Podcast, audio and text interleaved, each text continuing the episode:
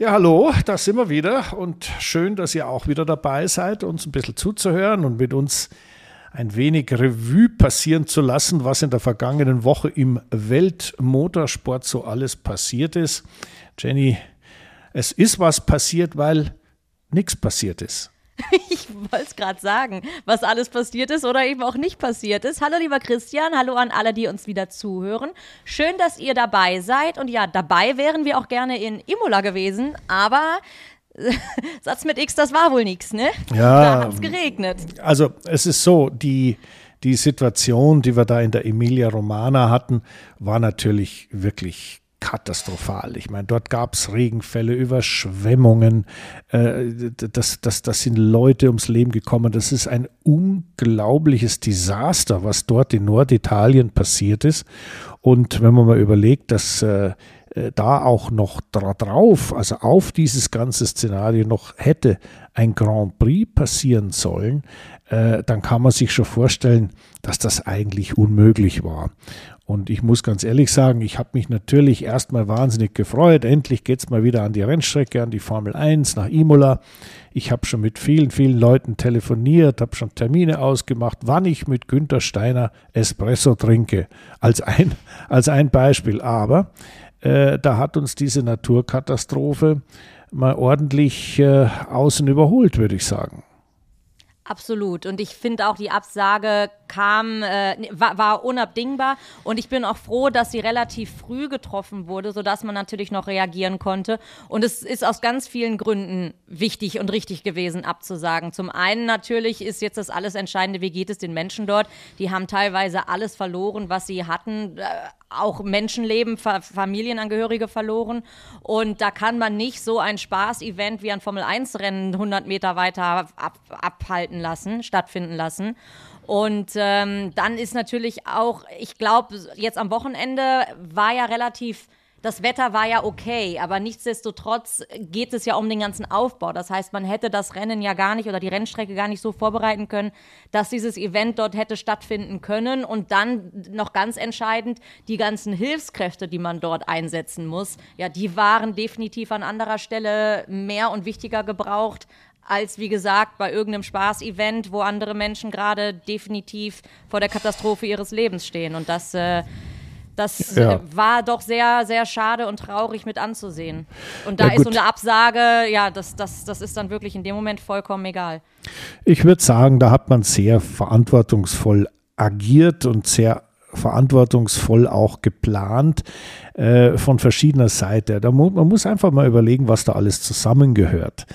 Natürlich, die Formel 1 als solches besteht aus der Formula One Management. Das ist die Gruppe, die die äh, kommerziellen Rechte inne, inne hat, die äh, kassiert, äh, die das Geld einnimmt, die, die sicherstellt, dass die Teams und alles, was dazugehört, auch tatsächlich aufkreuzen.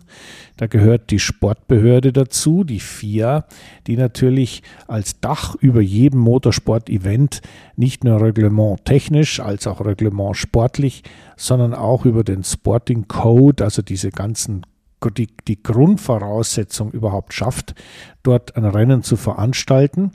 Und dann gehören natürlich die lokalen Behörden dazu. Man kann sich vorstellen, dass man 150 äh, oder 200.000 Zuschauer in Imola nicht einfach äh, so hoppla hopp rein und rauslaufen lassen kann. Das muss organisiert werden. Da muss die Polizei dabei sein. Die Straßen müssen teilweise gesperrt, organisiert, umgeleitet. Parkplätze müssen funktionieren. Und dann, darfst du nicht vergessen, ganz am Ende kann ja auch was passieren und da muss dann wieder die, die Rettungskette gewährleistet sein und deswegen, also vom Helikopter bis zum Krankenwagen, äh, vom kleinen Verkehrskadetten bis zum Polizeichef, äh, die, die lokale Regierung äh, von der Emilia Romana, da, da war wirklich der Bürgermeister, da war alles involviert und äh, die haben allesamt eigentlich in relativ kurzer Zeit äh, eine klare Entscheidung getroffen und die hieß, hey Leute, das geht nicht. Und man, man darf nicht ganz vergessen, äh, ein ganz wichtiger Bestandteil ist natürlich auch Stefano Domenicali, der ist ja aus der Gegend. Das ist der oberste Chef der FOM und der hat natürlich einen ganz anderen Zugang gehabt zu den Behörden, zu seiner Heimat, äh, zu den Leuten, die dort äh, wohnen und diese Probleme haben. Und deswegen glaube ich, hat man da recht schnell und recht klar entschieden, wir fahren nicht. Und natürlich, wie du sagst, das war ganz klar die richtige Entscheidung.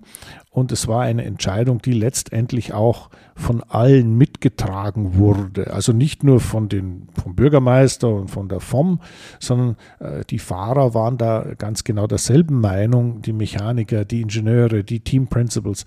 Und äh, ich muss sagen, also da hat die Formel 1 gezeigt, dass man auch sehr schnell, sehr vernünftig und sehr, sehr, ja, sehr verantwortungsvoll entscheiden kann. Ja, dass diese Absage so früh kam und eben wirklich in Zusammenarbeit mit, mit sämtlichen Beteiligten, das hat mich positiv überrascht und gefreut. Oder was, na, überrascht klingt jetzt zu harsch, aber ähm, da, da scheint es wirklich, dass man aus der Vergangenheit dazugelernt hat. Ich meine, gerade mit Blick auf Imola 1994 ähm, stellt sich die Frage, ob man das Rennen damals auch vielleicht irgendwann hätte absagen sollen. Aber auch in der heutigen Zeit, 2014, das Rennen in, in Japan mit dem Unfall von Bianchi, auch da ähm, waren, die, waren die Zustände nicht mehr hundertprozentig klar oder gegeben oder, oder vielmehr sicher. Und insofern fand ich es jetzt absolut richtig und wichtig, da mal frühzeitig einen solchen Entschluss zu fassen und das auch einstimmig von allen Seiten. Ja, na gut, du darfst natürlich den Fehler nicht machen und darfst einen Bianchi-Unfall oder einen äh, Senna-Unfall darfst du nicht äh, vergleichen mit einer, ich sage mal, Naturkatastrophe, die drumherum passiert.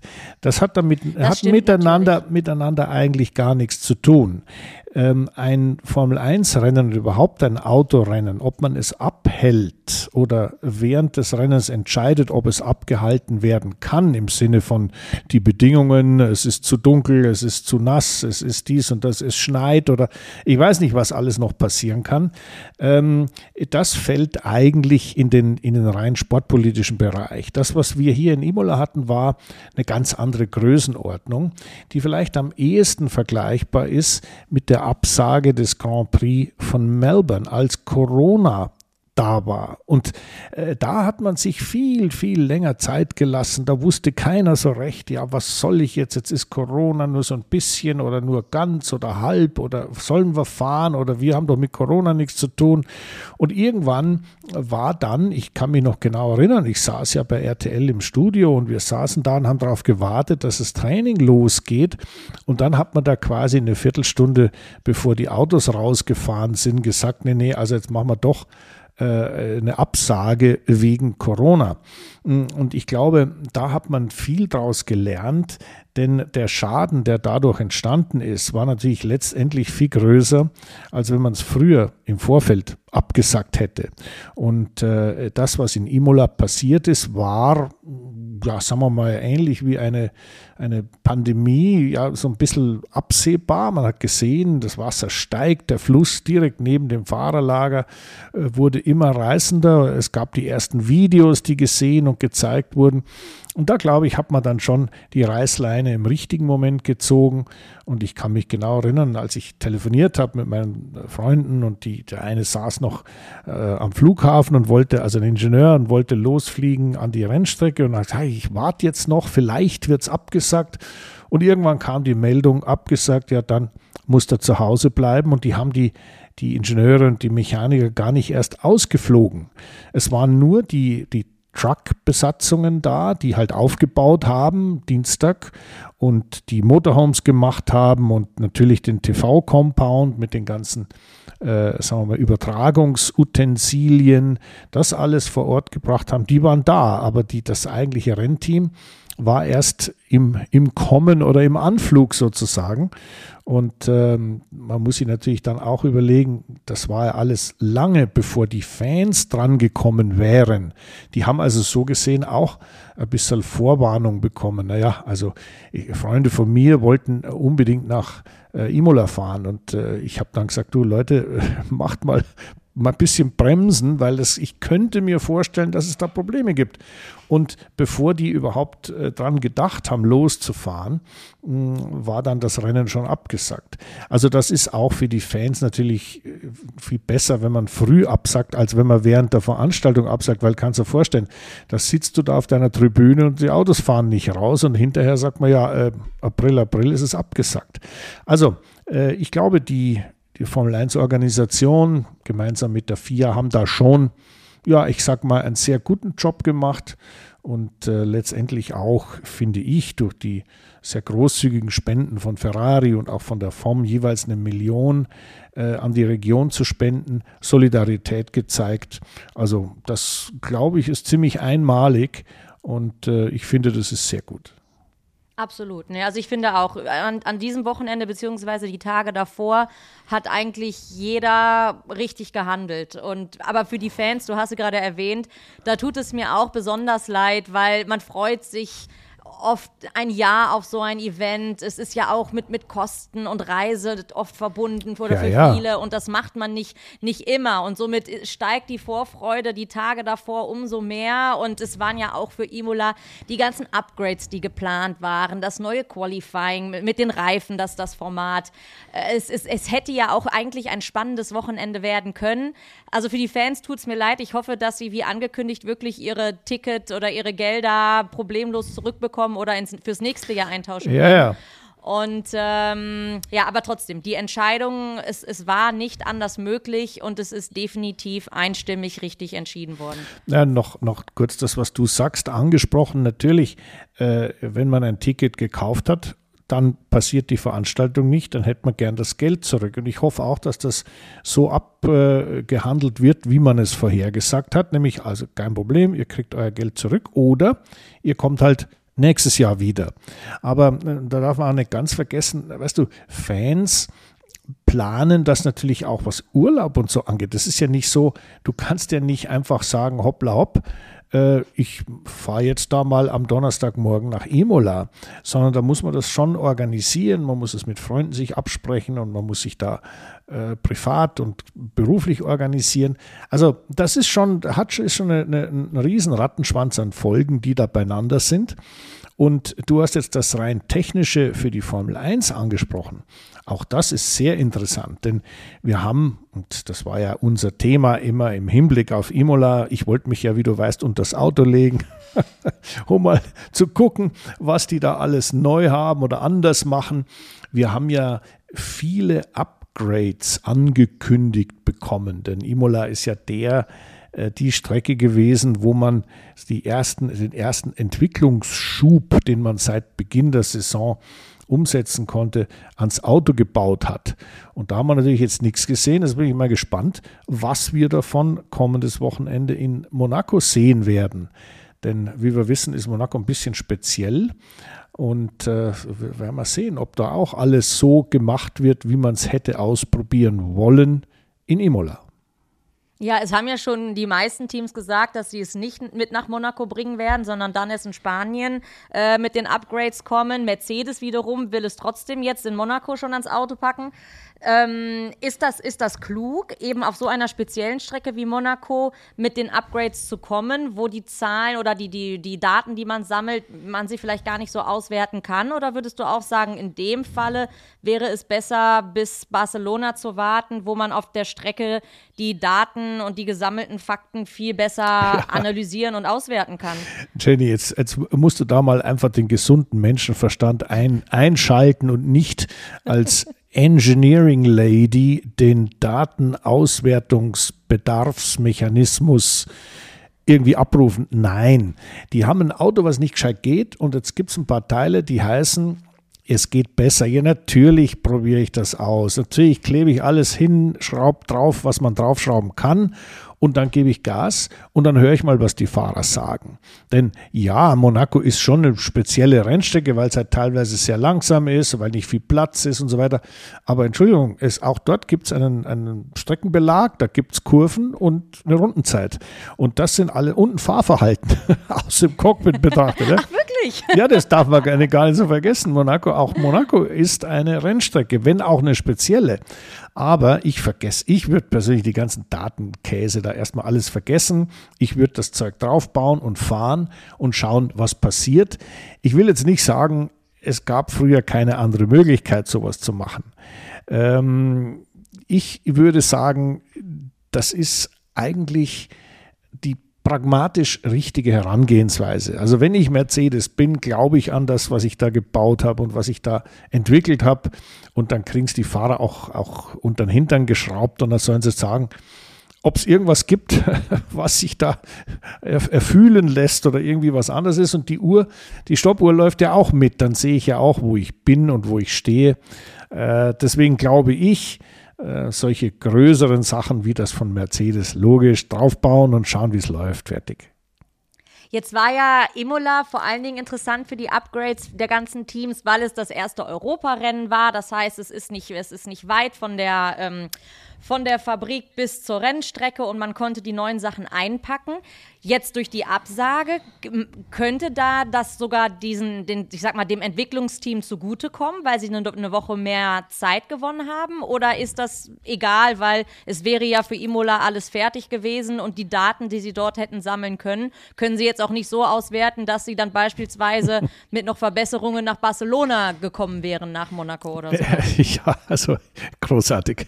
Jenny, du kriegst. Jenny, Jen, denkt Jenny zu kompliziert? Nein, Jenny ist großartig. Jenny, Jenny bekommt von mir zwölf von zehn möglichen Punkten in Sachen Datenauswertung. Großartig. Das ist die Deutsche in mir. Äh, nein, dass du bist eigentlich du bist eine latente äh, Ingenieurin. Also das ist, das merke ich sofort. Ja, also eigentlich, dass du nicht Maschinenbau studiert hast. Ich werde dich sofort. Ist Ingenieur. Ja, na, irgendwo ich jetzt das mal ist sagen. völlig klar. Ich merke das schon.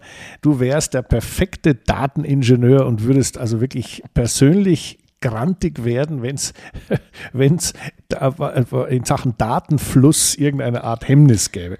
Nein, Spaß, Spaß beiseite. Äh, es, in, normalerweise ist es so, dass die Entwicklung in der Formel 1 immer fließend weitergeht. Das ist jetzt nicht so, dass man sagt, jetzt habe ich da mal was beieinander, äh, jetzt äh, höre ich mal auf und warte mal ab und, und wenn ich dann sehe, wie es ist, dann mache ich weiter. Nein, das geht kontinuierlich weiter und äh, gerade die Teams wie zum Beispiel Mercedes, die sind durchaus in der Lage, auch ohne den ersten Datenfluss, klar ist es mit einfacher, weil da siehst du, was los ist. Und da müssen wir auch mal definieren, was ist denn das überhaupt, der Datenfluss? Möchtest du das beantworten? Nein, bitte erkläre du uns doch bitte, was der Datenfluss ist. Ja, der, der, Datenfluss ist, ist also keine äh, neue Donau oder sowas, sondern der Datenfluss ist natürlich das, was die Sensoren im Auto alles aufzeichnen, was die melden und entweder äh, aufgezeichnet oder in, in Live-Übertragung äh, an die Box weiterleiten. Und dazu gehört also sag mal so, es gibt eigentlich fast nichts, was nicht aufgezeichnet wird. Man muss sich so vorstellen, ein Auto bewegt sich, dann kannst du schon mal jede Bewegung messen. Jeder Stoßdämpfer, jeder, jede Radaufhängung hat eine gewisse Belastung, eine Druck- und eine Zugbelastung, das wird gemessen. Es wird natürlich Reifendrücke, Reifentemperaturen, Lauffläche, äh, äh, Reifeninnen also Seitenwand, alles, da wird alles wird aufgezeichnet. Es gibt wirklich nichts, was so ein Auto macht, was nicht aufgezeichnet wird. Und deswegen ist die Flut der Daten unglaublich groß und man muss auch wirklich wissen, wie man damit umgehen muss, weil es gibt ja eine derartig große Anzahl an Parameter, die da einfließen, dass man äh, sehr schnell den Überblick verlieren kann. Und deswegen ist es immer wichtig, dass man die ins Verhältnis setzen kann zu den Sachen, die man schon mal unter ähnlichen Bedingungen abgerufen hat. Und jetzt bin ich wieder bei dir, der Kreis schließt sich. Das ist natürlich in Monaco schwieriger, denn da muss man ein ganzes Jahr zurückgehen. Und äh, das ist besser, wenn man so ein paar Testfahrten oder einen ähnlichen, einen vergleichbaren Grand Prix hat, dann kann man diese Datensätze besser gegenüberstellen. Aber grundsätzlich ist das, Auf das Datenaufkommen so ausführlich, wirklich jeder Furz, den so ein Auto lässt, ist am Computer abzulesen. Und das ist ganz, ganz wichtig in der Weiterentwicklung, weil wenn jetzt habe ich mal was entschieden, so ist es, und dann kann ich sehen, okay, das hat mir jetzt im Vergleich zu dem alten System die und die Veränderung gebracht. Und natürlich wird es dann letztendlich wieder abgeglichen mit dem, was ich in meinem Entwicklungsprogramm habe. Im Idealfall geht es immer in die richtige Richtung weiter. Mal in kleinen, mal in großen Schritten, mal in keinen Schritten. Es gibt auch oft mal was, was eine Entwicklung ist, aber man merkt es nicht, es ist nicht schneller. Und äh, da den Überblick zu behalten, das ist in der Formel 1 ziemlich schwierig, weil man eben so viele Daten zur Verfügung hat. Da habe ich jetzt mal eine Frage für dich aus Fahrersicht. So quasi damals und heute mit der ganzen Technik, die du gerade so schön beschrieben hast. Wie du gesagt hast, man, die, alle die, die die Daten haben, wissen genau, was das Auto wie hat. Und die kommunizieren natürlich in dem Moment auch mit dem Fahrer, der im Auto sitzt. Und da war zum Beispiel diese, diese Überlegung, die kam bei mir bei dem Rennen in Baku. Da hatte der Hülkenberg die Wand kurz berührt und hatte dann per Funk das Team gefragt, oder darum gebeten, die Reifen zu, äh, zu checken. Und da habe ich in dem Moment an dich gedacht, beziehungsweise an eben genau diese Technik, die es da heutzutage gibt. Könnten die Jungs von heute überhaupt noch Rennen fahren, so wie du es damals gemacht hast? Ohne diese ganzen Daten, ohne die ganze Datenhilfe, ohne mal eben den Funk zum Ingenieur, so ihr musstet das Auto doch ganz anders spüren und wenn es nicht mehr ging, dann ging es nicht mehr. Aber eben diese, diese ganze Technik und das Hightech drumherum, das ist auf der einen Seite ganz faszinierend, aber mir kam wirklich die Frage, könnte man die aktuellen Fahrer noch in ein Auto von damals setzen und kämen sie damit klar? ich glaube schon, dass sie klarkommen würden, aber es wird ein bisschen Eingewöhnungszeit brauchen. Und äh, es ist nicht so, wenn wir mal beim Hülkenberg bleiben, wenn der gegen die Wand fährt und kriegt keine Rückmeldung, fährt er genauso weiter und hofft, dass es gut ging. Das ist so ein, ein reines Sicherheitsthema, denn auch an den, die Belastung auf den Radaufhängungen, auf den Dreieckslenkern, auf den Push- oder Pullrods, was auch immer da so dran ist, äh, das kann man messen und monitoren. Und ob ich das jetzt weiß, das war jenseits des kritischen Bereiches oder nicht, dann hilft das dem Fahrer da draußen erst einmal auch nichts, denn er muss ja schauen, äh, dass er weiterfährt. Und solange sich die Räder drehen, fährt jeder Rennfahrer. Und äh, das zu dem Beispiel und das andere könnte ein aktueller Rennfahrer in einem, sagen wir mal, 80er Jahre Formel 1 Auto fahren. Ja, klar kann er damit fahren. Aber hm, der braucht natürlich schon eine Eingewöhnungszeit, bis er die Dinge, die er in Eigenverantwortung entscheiden muss, weil er eben nicht über jeden Furz eine, eine, eine Rückmeldung kriegt. Ja. Das ist etwas, das können die hundertprozentig, aber sie müssen es lernen, denn du darfst eins in dem Falle nicht vergessen, die Gesetze der Physik haben sich auf diesem Planeten nicht verändert. Wir haben vier Räder, also vier Reifen auf der Fahrbahn, eine Radaufhängung, ein Chassis, ein Tank, ein Motor. Der Fahrer sitzt da drin, hat ein Lenkrad und hat äh, ein Bremspedal und ein Gaspedal und kann ein bisschen was verstellen, je nachdem. Da hat sich überhaupt nichts geändert. Das ist immer noch genauso, wie es immer war. Allerdings, die, das Gefühl hat sich natürlich ein bisschen geändert mit einer Servolenkung, mit einer äh, Paddle Shift, also mit einer Lenkung, äh, mit einer, mit einer äh, Gangschaltung am Lenkrad. Und äh, da, da hat sich viel geändert. Aber grundsätzlich wenn ich schnell bin, fängt das Auto irgendwann an zu rutschen. Entweder vorne, dann ist es Untersteuern oder hinten, dann ist es Übersteuern. Und daran hat sich nichts geändert. Und äh, die Analyse, wie man es dann verbessert und woran das liegen kann, die hat sich verbessert. Der Umgang mit den physikalischen Begebenheiten, das ist anders. Aber die Physik ist absolut gleich geblieben und deswegen bin ich hundertprozentig sicher, du setzt so einen Verstappen in irgendein so 80er Jahre Auto und der ist da ganz genauso spitze, wie er jetzt ist. da, bei, bei Verstappen bin ich da auch ganz bei dir, auf jeden Fall. Ne? Aber ich fände, ich fänd, das wäre mal, wär mal ganz interessant. Ähm, ja, Imola, also ungeplante, unplanmäßige Pause am Wochenende und ich glaube, wir machen jetzt auch mal kurz einen Boxenstopp. Eine gute Idee. So, Jenny, jetzt machen wir einen kleinen Pitstop, einen Boxenstopp und schauen uns etwas an, und zwar den CyberGhost VPN. CyberGhost VPN ist ein führender Anbieter in der Datenschutz- und Sicherheitsbranche, hat weltweit 38 Millionen Nutzer und eine hervorragende Bewertung bei Trustpilot und über 9000 Surfer in 91 Ländern ermöglichen das Ändern des virtuellen Standorts. Also das sollte man schon mal genau hinschauen. Auf jeden Fall, gerade als Motorsportfan, denn CyberGhost VPN verbirgt die IP-Adresse und verschlüsselt die Internetverbindung für sicheres und anonymes Surfen. Das bedeutet, wir haben uneingeschränkten Zugriff auf geografisch gesperrte Inhalte in verschiedenen Ländern. Mit Blick auf die Formel 1 und beispielsweise meinen Wohnort im Ausland ist das sehr praktisch, denn somit kann ich zum Beispiel Formel 1 Rennen auch außerhalb Deutschlands oder, der Öster oder Österreich und Schweiz schauen, wie zum Beispiel mit dem ORF oder SRF und das kann ich mir kostenlos angucken, indem ich nämlich meinen Standort einfach ändere. Ja, wie praktisch. Also ich bin auch viel unterwegs, viel im Ausland und äh, es gibt ja viele Motorsportserien, die Formel 1 allem voran, aber da schaue ich schon gerne mal rein und ich höre es mir schon auch gern in der deutschen Version an, beziehungsweise die Schweizer oder österreichische.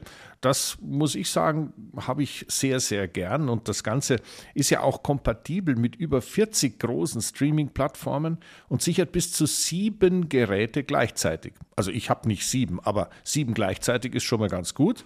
Und es funktioniert auf verschiedenen Geräten, Smartphones, Desktops, Laptops, Tablets, Smart TVs und Spielekonsolen. Und Christian, weißt du was, warum, weshalb gerade für dich diese sieben Geräte super sind? Weil du doch die ganzen Rennserien zusammenschauen möchtest. Richtig. Egal ob Indycar oder Formel 1 oder, oder Cross Motorbike, was auch immer. Du bist also der perfekte Kunde und die Romantiker bzw. unsere Boxentalk-Zuhörer hoffentlich auch. Denn wir ermöglichen 83% Rabatt auf einen Zwei-Jahres-Plan. Zusätzlich gibt es vier Monate kostenlos mit 45 Tage Geld-Zurück-Garantie.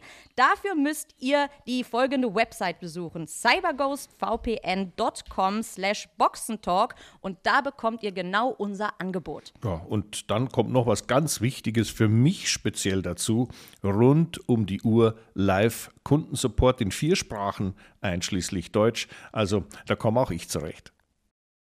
So, zurück, zurück vom Pitstop, würde ich mal sagen. Imola, darüber haben wir jetzt gesprochen oder eben darüber, was nicht stattfand. Aber dadurch waren natürlich alle Augen in die Eifel gerichtet, denn da, da wurde Rennen gefahren und das nicht nur ein, zwei Stunden. Nein, etwas länger, Christian. Und ich glaube, das ist ein bisschen mehr sogar noch dein Metier. Naja, gut, Rennen, Rennen oder Rennautos und Motorsport, äh, das ist unser Metier. Und in dem Fall, was du meinst, das 24-Stunden-Rennen am Nürburgring ist ja ein Klassiker. Es ist ein Klassiker, der in der, in der deutschen Motorsportlandschaft natürlich ganz, ganz großen Stellenwert hat, aber auch wegen seiner Einmaligkeit auf der Nürburgring Nordschleife, einer knapp 26 Kilometer langen Strecke, äh, da an 24 Stunden abzuhalten, ist auch global gesehen durchaus sehr, sehr spannend. Also immer schon, seitdem ich da zum ersten Mal gefahren bin, äh, war da eine ausländische Beteiligung, internationale Beteiligung da. Da waren Amerikaner da, da waren Koreaner, Japaner. Also es war in den letzten Jahren kamen auch sehr viele aus dem arabischen Raum und sind dort gestartet und mitgefahren, immer ein bisschen hin und her, je nachdem, wie groß das Feld war. Also das war immer schon ein ziemlich großer Event und äh, wenn man dann bedenkt, dass dort ja doch eine Viertelmillion Leute da kommen zum Zuschauen, ähm, dann ist es sehr schön, dass man das in Deutschland so etablieren konnte und auch am Leben erhalten konnte, weil die Nürburgring Nordschleife ist es mal ganz sicherlich äh, keine Pille-Palle-Strecke, sondern das ist echt schwierig. Es ist eine schmale Strecke mit unglaublichen Schwierigkeiten und damit verbundenen Gefahren. Und also nicht nur was die Strecke angeht, mit Sprunghügel, mit äh, nach außen hängenden Kurven, mit Kurvenkombinationen, die du nicht richtig einsehen kannst, sondern natürlich auch immer wieder mit ein bisschen Wetterspezialität. Äh, Eifel ist ja, wettermäßig speziell, auch wenn es dieses Jahr eigentlich sehr mild war, bis auf ein bisschen Nebel am Morgen. Und dann natürlich ein Feld mit sehr unterschiedlichen Autos, was die Speed angeht. Also das ist schon eine ganz besondere Sache und das auch wahrscheinlich der Grund, warum das bei den Fans so unglaublich gut ankommt. Warst du denn noch nie dort? Also am Nürburgring bin ich natürlich gewesen, aber nein, bei einem 24-Stunden-Rennen, egal welches, war ich noch nie. Also Jenny, ich, wir, wir haben ja viel vor, ja. Also wir haben viel, viel vor und das ist jetzt mein Muss. Ähm, das solltest du dir schon mal anschauen. Also ich habe äh, zu dem Rennen auch natürlich einen sehr persönlichen Bezug. Ähm, ich bin dort zum, es war mein aller, allererstes Langstreckenrennen, was ich im Leben je gefahren bin. Äh, äh im, im, Renault 5. Ich meine, das Auto hatte 75 PS und da sind wir damals auch ganz tapfer mitgefahren. Ja. Ich habe es dann viel. Über die gesamte Nordschleife? Ja, ganze Nordschleife. Ich kam sogar mit dem Auto. Wie lang die, war da die Minute? Oh, die Runde meine ich? Entschuldigung, 1977. Also ich habe ja ein gutes Gedächtnis, aber da müsste ich nachschauen. Es war nicht so schnell, wie du dir vorstellen kannst. Allerdings sind wir fertig gefahren und wir sind auch jeweils immer die, den Berg hochgekommen und wieder runtergekommen ohne Schwierigkeiten. Also das kann ich dir versichern. Aber äh, jetzt nochmal auf das jetzige Thema zu kommen. Es war natürlich äh, spannend dazu zu schauen. Ich habe mir natürlich die Übertragung angesehen. Ich habe natürlich die ganzen RTL Formel 1 Kollegen im im 24-Stunden-Einsatz beobachten dürfen.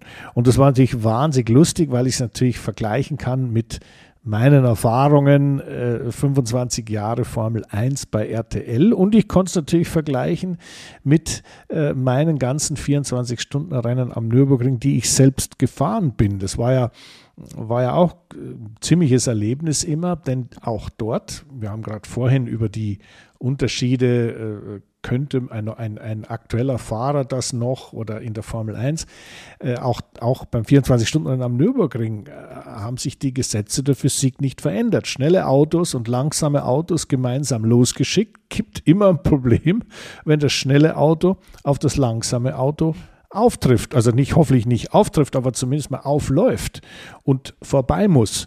Und äh, das war immer schon so und das war echt ja, eine große Herausforderung, da kann ich mich sehr genau erinnern. Und das ist, wie ich am Fernsehen verfolgen konnte, auch heute noch die gleiche Voraussetzung und die gleiche Herausforderung. Wir haben noch gar nicht gesagt, wer gewonnen hat. Hat dich, hat dich der Ferrari überrascht? Ja gut, Ausnahmsweise mal endlich. Entschuldigung. Der, Seitenhieb an alle Ferrari-Fans, es tut mir leid. Nein, ich meine, das war, also äh, ist auch so, man, man, wir sollten unseren Zuhörern vielleicht, die, die sind ja auch nicht so äh, dauernd am, am, am TV, wenn ein Rennen läuft. Aber ähm, es ist so, die, die Starterzahl dort sind ungefähr 100 130 Autos gewesen. Also denkt man mal, naja, ein Rennen mit 130 Autos, das ist schon mal, schon mal mächtig. Ja. Ich muss dazu sagen, als ich habe das Rennen mal gewonnen, 1992, da waren wir 225 Starter. Also da waren mal knapp 100 Auto mehr im Feld. Und deswegen äh, ist es natürlich schön, wenn man sagt, jetzt gewinnt mal ein Porsche, jetzt gewinnt mal ein Audi, jetzt gewinnt mal ein BMW, jetzt gewinnt mal ein Ferrari. Aber die, das Feld dieser GT3-Autos, die dort im Moment äh, die Spitze ausmachen, waren ungefähr 30, 35 schnelle Autos oder vielleicht noch ein paar mehr. Und äh, da war dieser Ferrari funkelnagelneu, ja, äh, schon schon was Spezielles, weil dem hat man einfach nicht zugetraut, dass der so problemlos die Distanz geht und dann auch noch so schnell ist. Und ich muss sagen, das ist natürlich eine sehr lokale Geschichte da mit Fricadelli Racing und äh, das ist alles sehr eifelspezifisch gewesen, denn das Team kommt von dort. Der Besitzer ist jemand, der auch sehr, sehr intensiv und, und ganz wundervoll sich da im Motorsport immer wieder engagiert hat.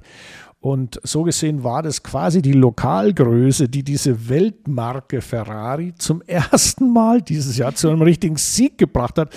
Und die Combo, muss ich da ganz ehrlich sagen, also die hat auch bei mir ein bisschen Emotionen geweckt. Ich habe mich wahnsinnig gefreut, dass das so kam.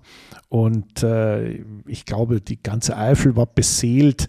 Heimsieg und das noch mit einem Ferrari. Also das war schon speziell. Ja, als ich das gelesen habe, hat es mich auch wirklich gefreut. Aber ich möchte jetzt noch mal kurz eine Frage an dich stellen, auf den Start bezogen. Du hast das gerade gesagt, mit über 100 oder damals über 200 Fahrzeugen aus unterschiedlichsten Klassen. Als jemand jetzt wie ich zum Beispiel, der sich nicht so mit dem Langstreckenrennsport auskennt, wie startet ihr denn da? Die, die, die können doch nicht 100 Autos, die stehen doch nicht alle hintereinander auf der Startaufstellung. Ja, jetzt mal wirklich das ist eine gute Frage. Banal ausgedrückt. Ja, das ist das wie folgt gelöst. Die starten in Gruppen. schnelle Gruppe zuerst und dann nächste und dann nächste Gruppe. Aber die Gruppen sind also 120 geteilt durch drei, sind immer noch relativ viele Autos, die da auf einmal losgelassen werden. Und ähm, das Ganze ist leicht versetzt, also mit leichtem zeitlichen Abstand. Und die starten auch fliegend, also im normalen fliegenden Start hinterm Safety Car, beziehungsweise Safety Car ist weg, Start freigegeben und los geht's.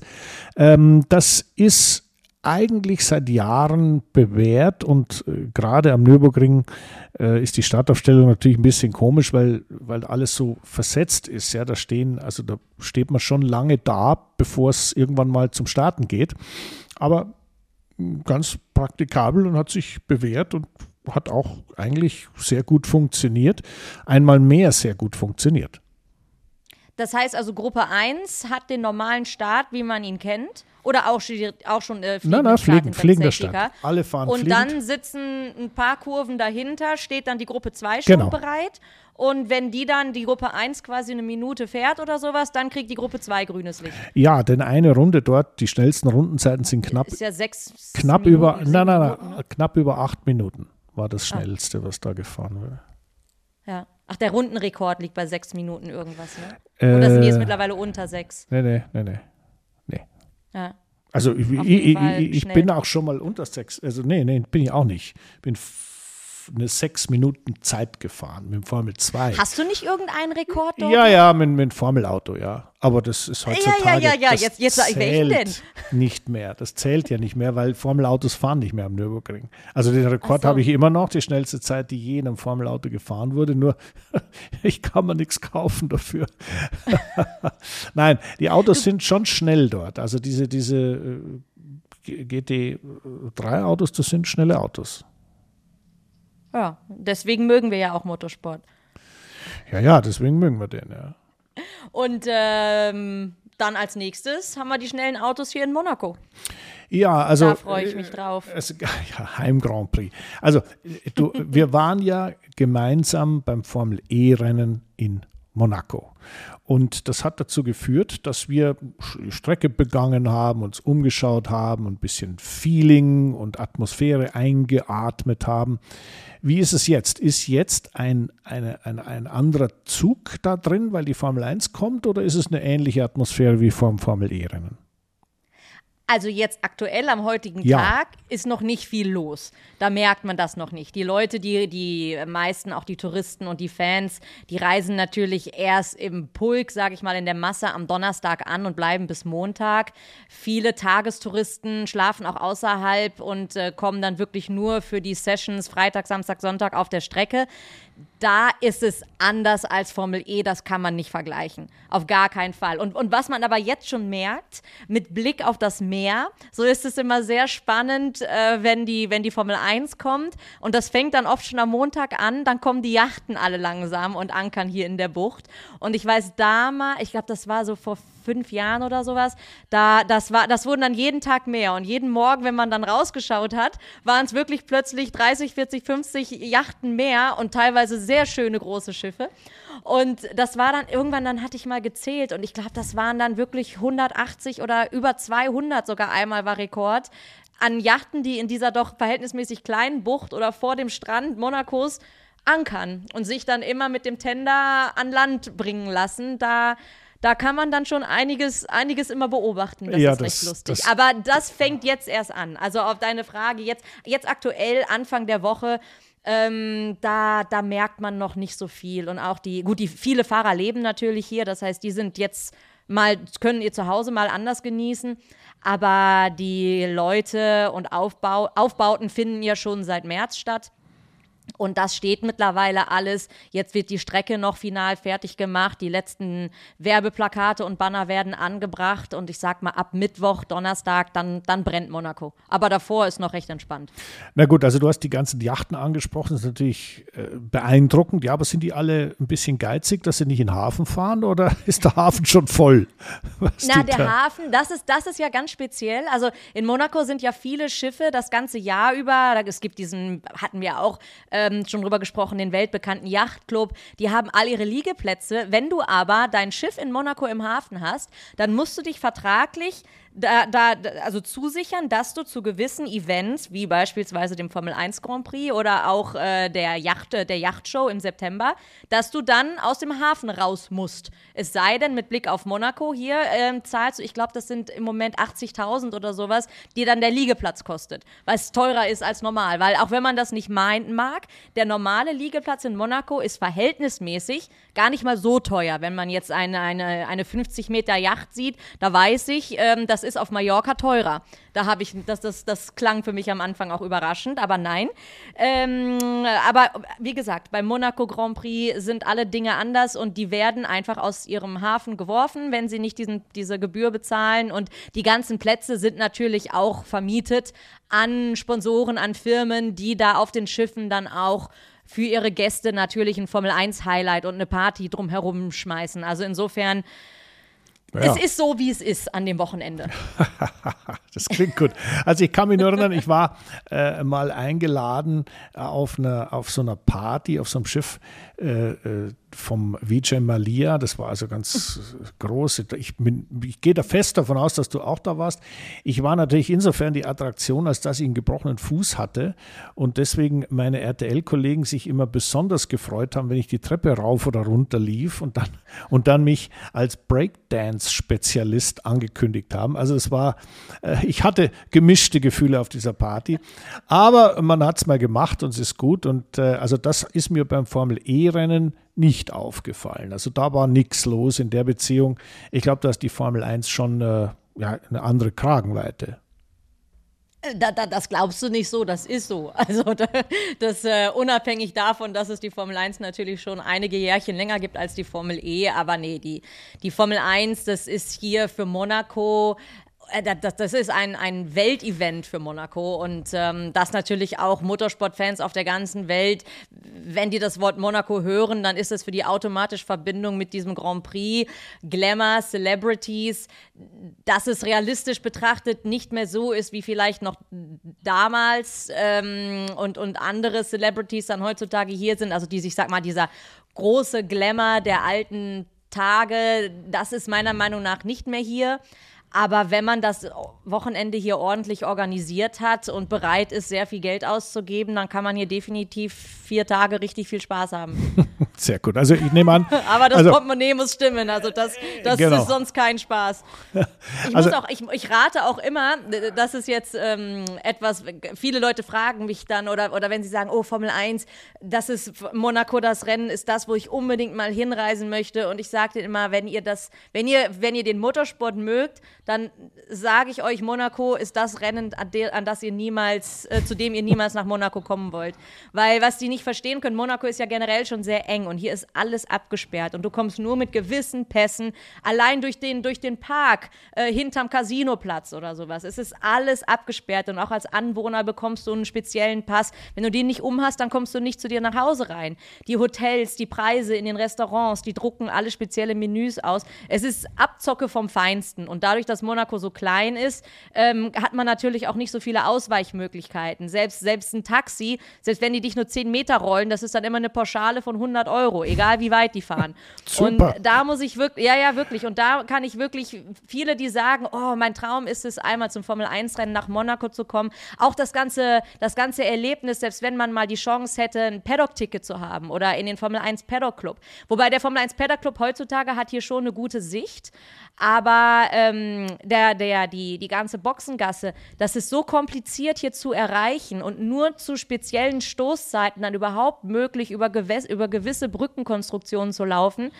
Spar erspart es euch, spart euch das Geld, spart euch die Nerven, ähm, da rate ich immer jedem, wenn ihr wirklich Rennsport haben wollt, dann, dann irgendwie Silverstone, Spa, so diese, diese Traditionsstrecken oder natürlich, ähm, ich, ich meine, Vegas hat es noch nicht gegeben, aber ich, ich glaube, in Vegas, das wird auch spektakulär werden.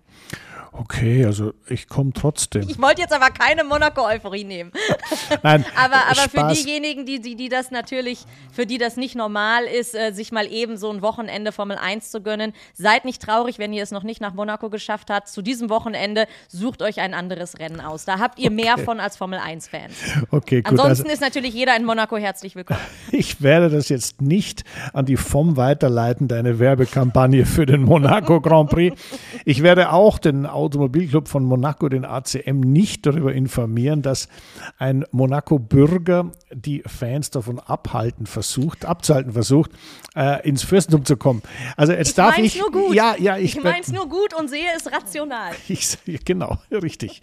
Also äh, auch ich sehe zumindest mal eines rational und das ist ähm, die Atmosphäre in Monaco beim Grand Prix. Die nervt natürlich manchmal, weil alles völlig überfüllt ist, gebe ich dir recht. Aber eines darfst du nicht vergessen: so nah wie dort sitzt man sonst nirgends an einem Formel-1-Auto und man bekommt auch nirgends auf der Welt die Geschwindigkeit eines Formel-1-Autos so gut mit wie auf einem normalen Tribünenplatz in Monaco. Tribüne, ich will nicht sagen, dass das jetzt ein Schnäppchen ist, ja, aber wenn man da eine halbwegs normale Karte hat, auch die günstigeren, da kriegt man mal so richtig mit, was das für Autos sind, wie schnell die sind, was es für eine Challenge ist, auf dieser engen, gefährlichen, engen Strecke ohne Auslaufzone da im Affentempo entlang zu fahren.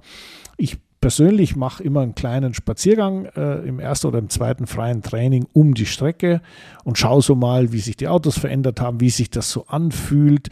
Und ganz ehrlich, äh, wenn ich, ich erschrecke mich jedes Mal wieder. Also das ist im, im Cockpit sicher angenehmer als von außen. Und da geht es meinen Kollegen ganz genauso. Mit, mit Alex Wurz bin ich da oft gestanden an der Schwimmbadschikane und wir haben uns nur auf den, auf, wir haben uns nur auf den, an den Kopf gelangt, wie man da so durchfahren kann. Aber das ist doch mal die, die, der Blickwinkel, der sich da verändert.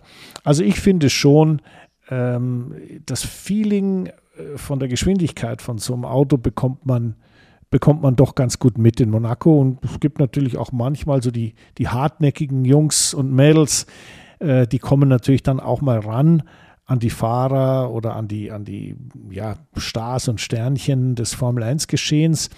Denn äh, die laufen da natürlich, wie du gesagt hast, zwar kompliziert über Brücken und was weiß ich wo hintenrum durch die Gegend, aber sie laufen durch die Gegend. Und äh, das ist etwas, das machen sich ja Autogrammjäger oder heutzutage gibt es keine Autogrammjäger mehr, habe ich festgestellt. Das sind alles Selfie-Jäger. Selfie ja, das ist viel wichtiger als eine Autogrammkarte oder ein Autogramm zu kriegen, ist ein Selfie zu machen oder zumindest die Kombi zwischen Selfie und einem vorbereiteten, was ich, Fotos von Rennautos, die man gefahren ist und so weiter. Das muss in Kombination gemacht werden, dann ist es richtig werthaltig. Das auf jeden Fall. Und da hast du gerade definitiv Besonderheiten aus Monaco genannt, da kann ich nur zustimmen. Einmal natürlich die Nähe, wenn du, egal wo du sitzt, du hast ähm, einen tollen Blick. Du kannst natürlich auch wirklich von aus Wohnungen, vom Balkon her das Rennen be, begutachten, bewundern, vom Schiff her. Also es gibt so viele verschiedene Möglichkeiten. Dann ist die Strecke wirklich für jeden begehbar, sobald die Strecke wieder auf ist. Das heißt, jeder kann auch nach dem Rennen über die Strecke laufen. Und wie hast du das damals mal bei RTL gesagt, die Gummiwurzeln oder sowas, ja, die kann ja. man quasi aufsammeln, weil, weil das alles natürlich dort, dort und, und du riechst es ganz anders. Ähm, und was noch ganz speziell ist, der Sound. Der Sound hier in Monaco, wenn durch die Häuserschluchten diese, diese Motoren heulen, es ist genial. Es ist jedes Mal Gänsehaut. Und okay, aus dem Blickwinkel, also ja gut, gut, dann, dann, also, also ist es doch eine Reise wert, aber ja, wenn, wenn ihr es trotzdem nicht schafft, dann gibt es auch Gründe, nicht herzukommen. Also, so. da, äh, Jenny, das war jetzt ein sehr schöner Kompromiss. Du hast die Kurve gerade noch bekommen, ähnlich wie, was weiß ich, äh, oben am Casino, gerade noch rumgekommen, ohne die Leitplanke zu treffen wenn auch mit Quersteher. Also gut. In der Herpin wäre es jetzt tricky gewesen. Gut gemeistert. Ich, ich glaube auch, ja, gut gemeistert. Und äh, in dem Sinne, glaube ich, freuen wir uns äh, auf unser Wiedersehen. Wir sehen uns ja in Monaco beim Rennen, weil ich ja den nicht stattgefundenen Imola Grand Prix mit dem Monaco Grand Prix ausgewechselt habe, weil ich will ja immer noch mich unter das Auto legen und gucken, was los ist. Und äh, du hast mir ja gesagt, dass du dich speziell um Nick de Vries kümmern wirst, der dort ja, ich sage mal. Der braucht Pflege, sage ich dir, der yes, arme Junge. Ja, und das haben wir ja inzwischen festgelegt und dann werden wir uns austauschen vor Ort. Was hältst du davon? Ich freue mich drauf. und, und weißt du, was auch noch ist? Am Sonntag findet auch noch die Indy 500 statt, oder? Ja, das ist richtig. Am Sonntag bin ich aber wieder in München im Studio, weil da habe ich ja die Highlights bei Sport 1, wo ich die ja, Rennhighlights äh, kommentiere und analysiere, immer am Abend um 10. Ähm, deswegen werde ich die Indy 500 wahrscheinlich verpassen, denn die müssten theoretisch ja irgendwann am Nachmittag deutscher Zeit starten und da bin ich wahrscheinlich, da, äh, da müsste ich schon wieder in Deutschland sein. Ich, ich muss mal gucken. Jedenfalls ein Motorsportwochenende, das wahrscheinlich jedes äh, Rennfahrer-Fanherz höher schlägen lässt. Genau so ist es. Ne? Ich glaube, die, die, die, Indy 500 findet am Abend statt. Da, äh, am, am Abend. Äh, am Abend. Das war letztes Jahr genauso, hat der, ein Freund von mir gewonnen, der Markus Eriksson. Deswegen, da war ich schon im Studio und habe dann nebenher immer wieder bevor wir aufgezeichnet haben, bevor wir auf Sendung waren, habe ich in die 500 geguckt und habe mich dann furchtbar gefreut, als er gewonnen hat. warum, überrascht, warum überrascht mich das jetzt? Ja, genau. Aber gut, Christian, wir sehen uns in Monaco. Ich freue mich drauf und ich bin sehr gespannt darauf, was wir hier alles erleben und sehen werden und worüber wir dann in der kommenden Woche plaudern können. Und da hören wir uns hoffentlich alle wieder.